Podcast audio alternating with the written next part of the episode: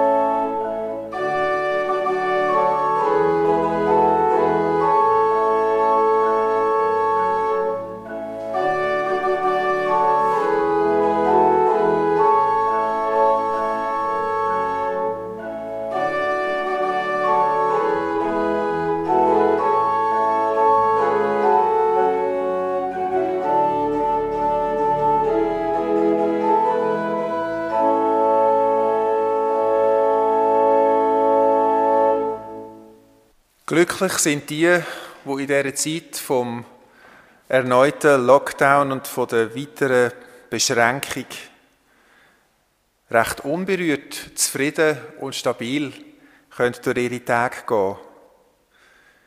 Man liest immer wieder und man spürt das auch, dass Menschen halt aus der Bahn geworfen werden, dass depressive Verstimmungen und Depressionen zunehmen, dass Menschen, die labil sind, Mühe haben, gesund durch die Zeit zu kommen, dass der Lack ab ist bei vielen. Stimmungsschwankungen und mangelnde Kräfte, das spüren viele. Ich habe die Woche beim Vorbereiten auf den Gottesdienst ein bisschen in der Bibel geblättert und bin auf Texte gestoßen, wo ich gedacht habe, das ist ja schon verrückt, wie unterschiedlich auch da in der Bibel Menschen ihren Glauben und ihren Boden, wo sie drauf laufen, empfinden.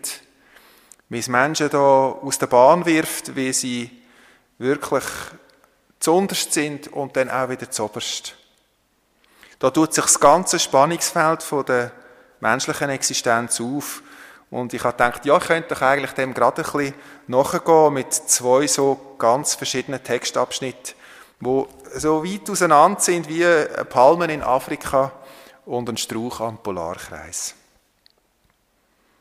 Da ist zum einen der Hiob mit seiner Klage.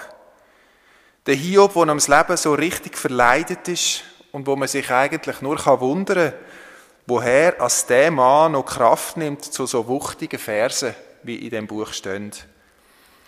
Wir hören im Kapitel 7 der folgende Abschnitt. Muss nicht der Mensch immer im Dienst stehen auf Erden? Und sind seine Tage nicht wie die eines Tagelöhners? In anderen Übersetzungen heißt es, muss er nicht immer im Kriegsdienst stehen, der Mensch? Wie ein Knecht sich sehnt nach dem Schatten und ein Tagelöhner auf seinen Lohn wartet, so erbte ich Monde der Enttäuschung, Nächte voller Mühsal wurden mir zuteil. Wenn ich mich niederlegte, sprach ich, wann werde ich aufstehen? Bin ich aufgestanden, so wird's mir lang bis zum Abend, und ich quälte die, mich quälte die Unruhe bis zur Dämmerung. Meine Tage sind schneller dahingeflogen als ein Weberschiffchen und sind vergangen ohne Hoffnung. Bedenke, dass mein Leben ein Hauch ist und meine Augen nicht wieder Gutes sehen werden. Was ist der Mensch, dass du ihn groß achtest und dich um ihn bekümmerst? Jeden Morgen suchst du ihn heim und prüfst ihn alle Stunden.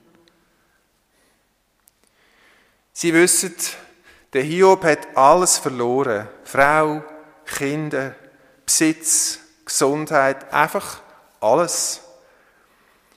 Und er ist verbittert und wütend und die Einwände, er hat ja so Freunde gehabt, die dann ihm zugeredet haben und ihm gesagt haben, er soll sich mal zusammenreißen und er soll ja nicht anfangen, Gott lästern.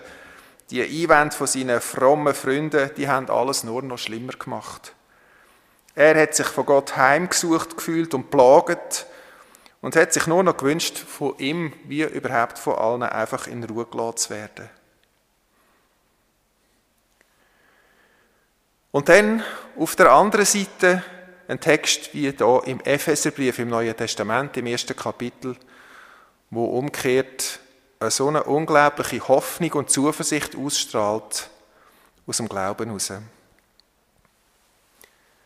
Der Gott unseres Herrn Jesus Christus, der Vater der Herrlichkeit, gebe euch den Geist der Weisheit und der Offenbarung, damit ihr ihn erkennt. Er erleuchte die Augen eures Herzens, damit ihr wisst, zu welcher Hoffnung ihr durch ihn berufen seid, welch reiches und herrliches Erbe er für die Heiligen bereithält und wie überwältigend groß die Kraft ist, die sich als Wirkung seiner Macht und Stärke an uns, den Glaubenden, zeigt.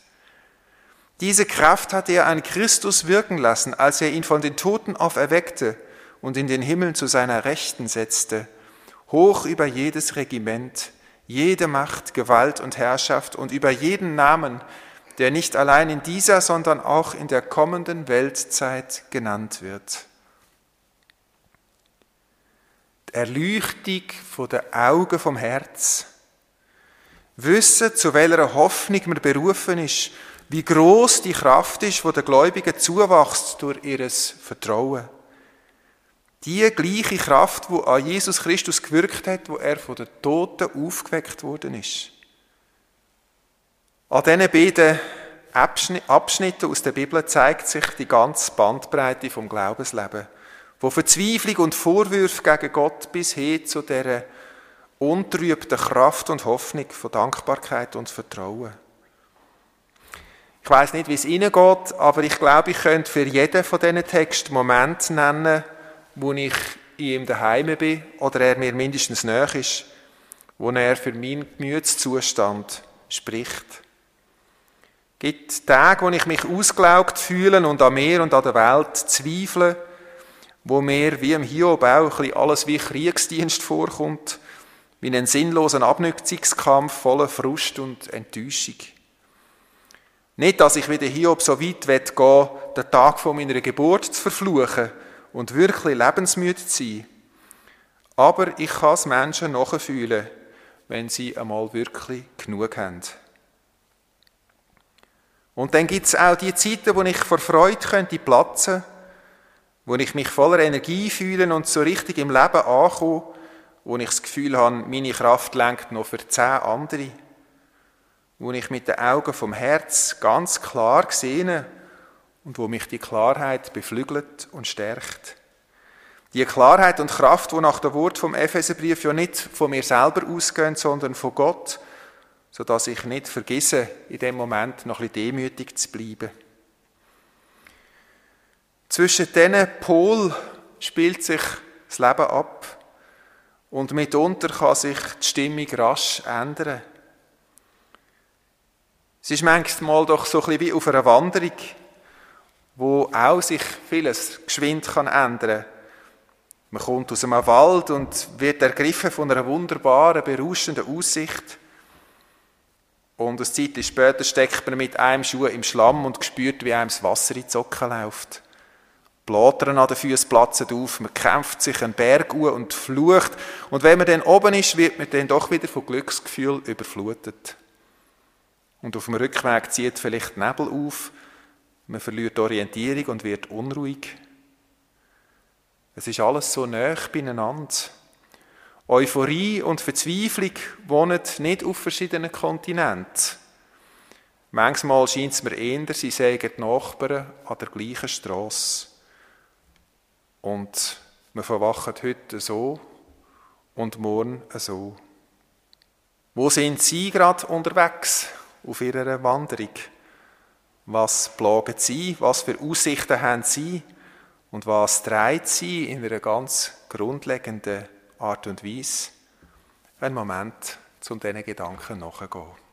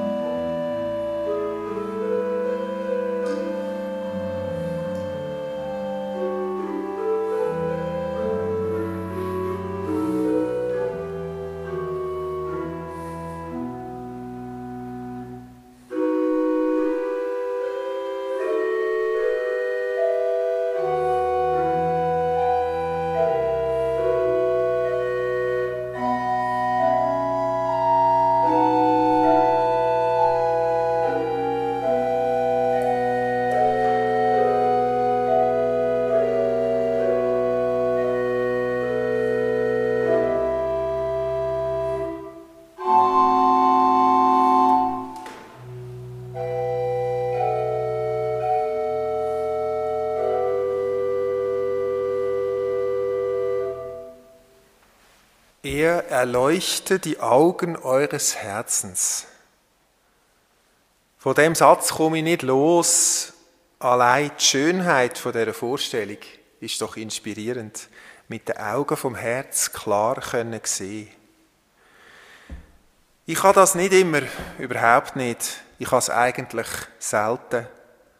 Es gibt Phasen, wo mein Blick trübt ist, auch gerade der Blick auf mich selber, noch mehr als der auf andere. Aber ich habe gelernt, mir ein paar Sachen klar zu machen. Erstens zum Hiob. Der Hiob ist in seiner freimütigen und auch starken Klage vor Gott gerechtfertigt worden. Gott hat Hiob seine wütenden Klagen lieber gehabt, als das fromme Geschwätz von seinen Freunden. Es ist die Aufrichtigkeit vom Hiob, wo Gott gesehen hat und wo am Ende vom Buch ausdrücklich gewürdigt wird. Ich glaube auch, dass in der Aufrichtigkeit von dieser Klage der erste Schritt zum Trost und zur Heilung liegt. Darum sollte man es rauslassen, wie der Hiob, wenn man verzweifelt ist, wenn man im Dunkeln tappt. Man sollte es nicht probieren zu verbergen oder zu verdrehen oder abzuschlucken. Lass es raus. Das kann man auch im Gebet vor Gott, genau wie der Hiob. Er hat Gott nicht geschont. Der aber hat es durchaus vertreibt und hat gewusst, dass in der Schonungslosigkeit vom Hiob seiner Klage zuletzt auch ein tiefliegendes, wirkliches Vertrauen liegt. Eine Beziehung, wo das alles vertreibt.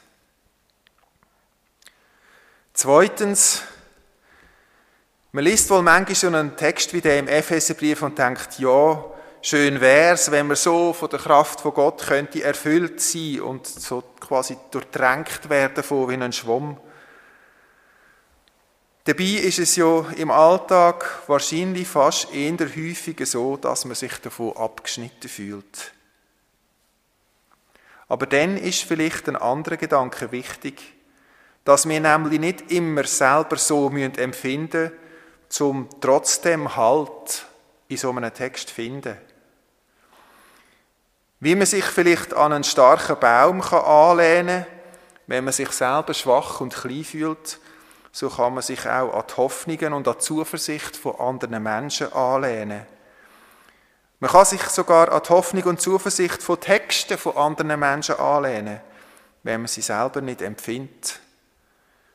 Ich glaube, das ist etwas, wo auch in unserer Tradition mit der sogenannten Glaubensdisziplin zum Ausdruck kommt.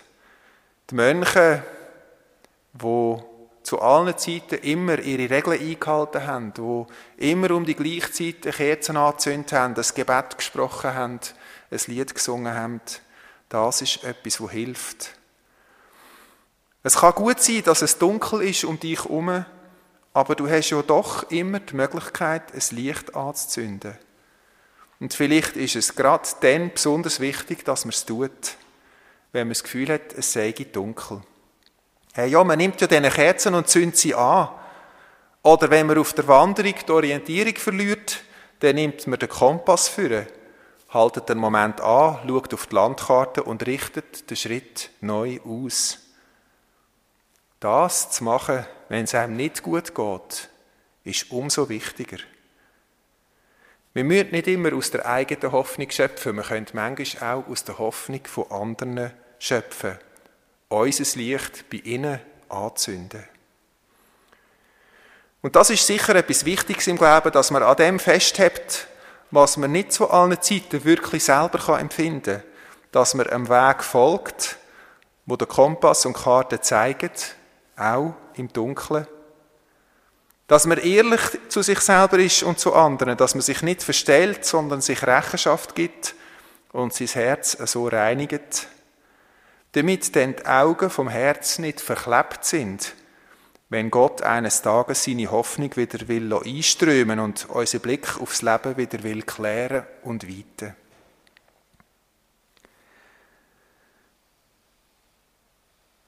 Ganz gleich, wo wir sind auf unserer Wanderung.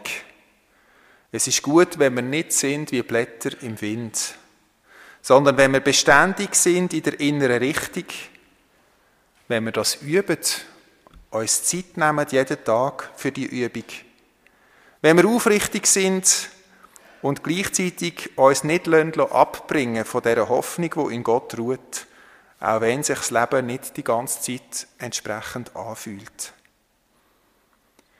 Der Gott unseres Herrn Jesus Christus, der Vater der Herrlichkeit, gebe euch den Geist der Weisheit und der Offenbarung, damit ihr ihn erkennt.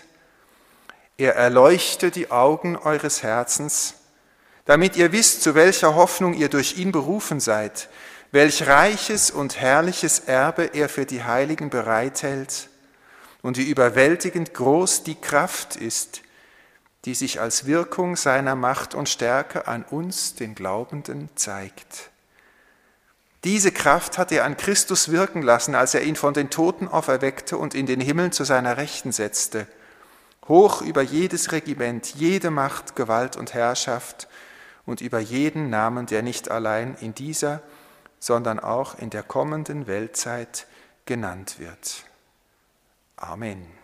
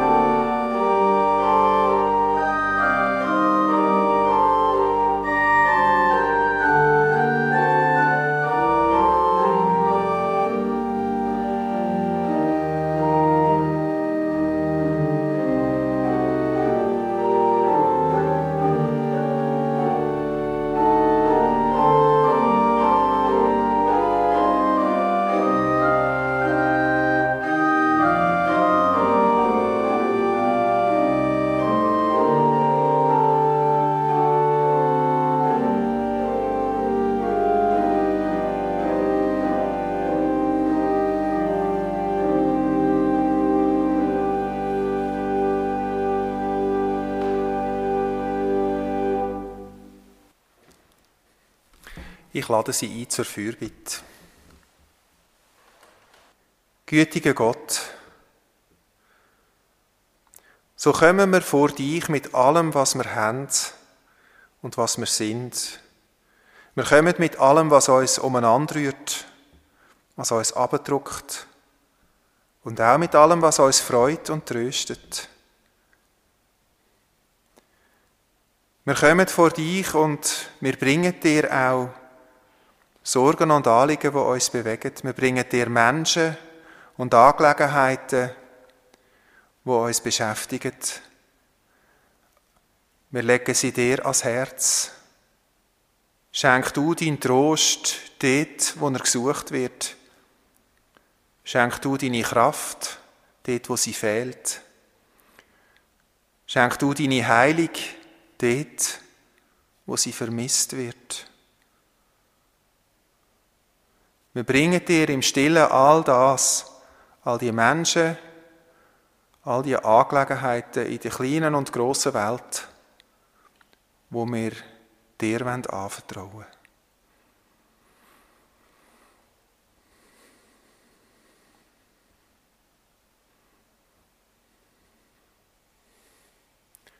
Ich danke dir, Gott, dass du unsere Gebet hörst, unsere Gedanken kennst und uns drehst mit all dem.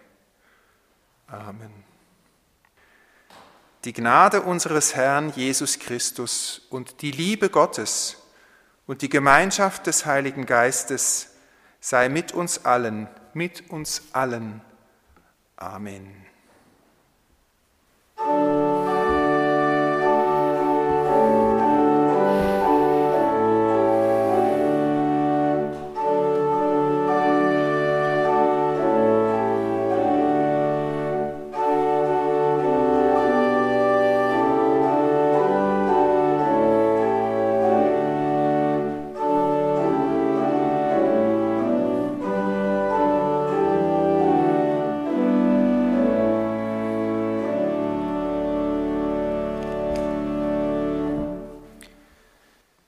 Der Friede von Gott soll unseren Verstand wach behalten und unsere Hoffnung groß und unsere Liebe stark. Gott segnet dich und behütet dich.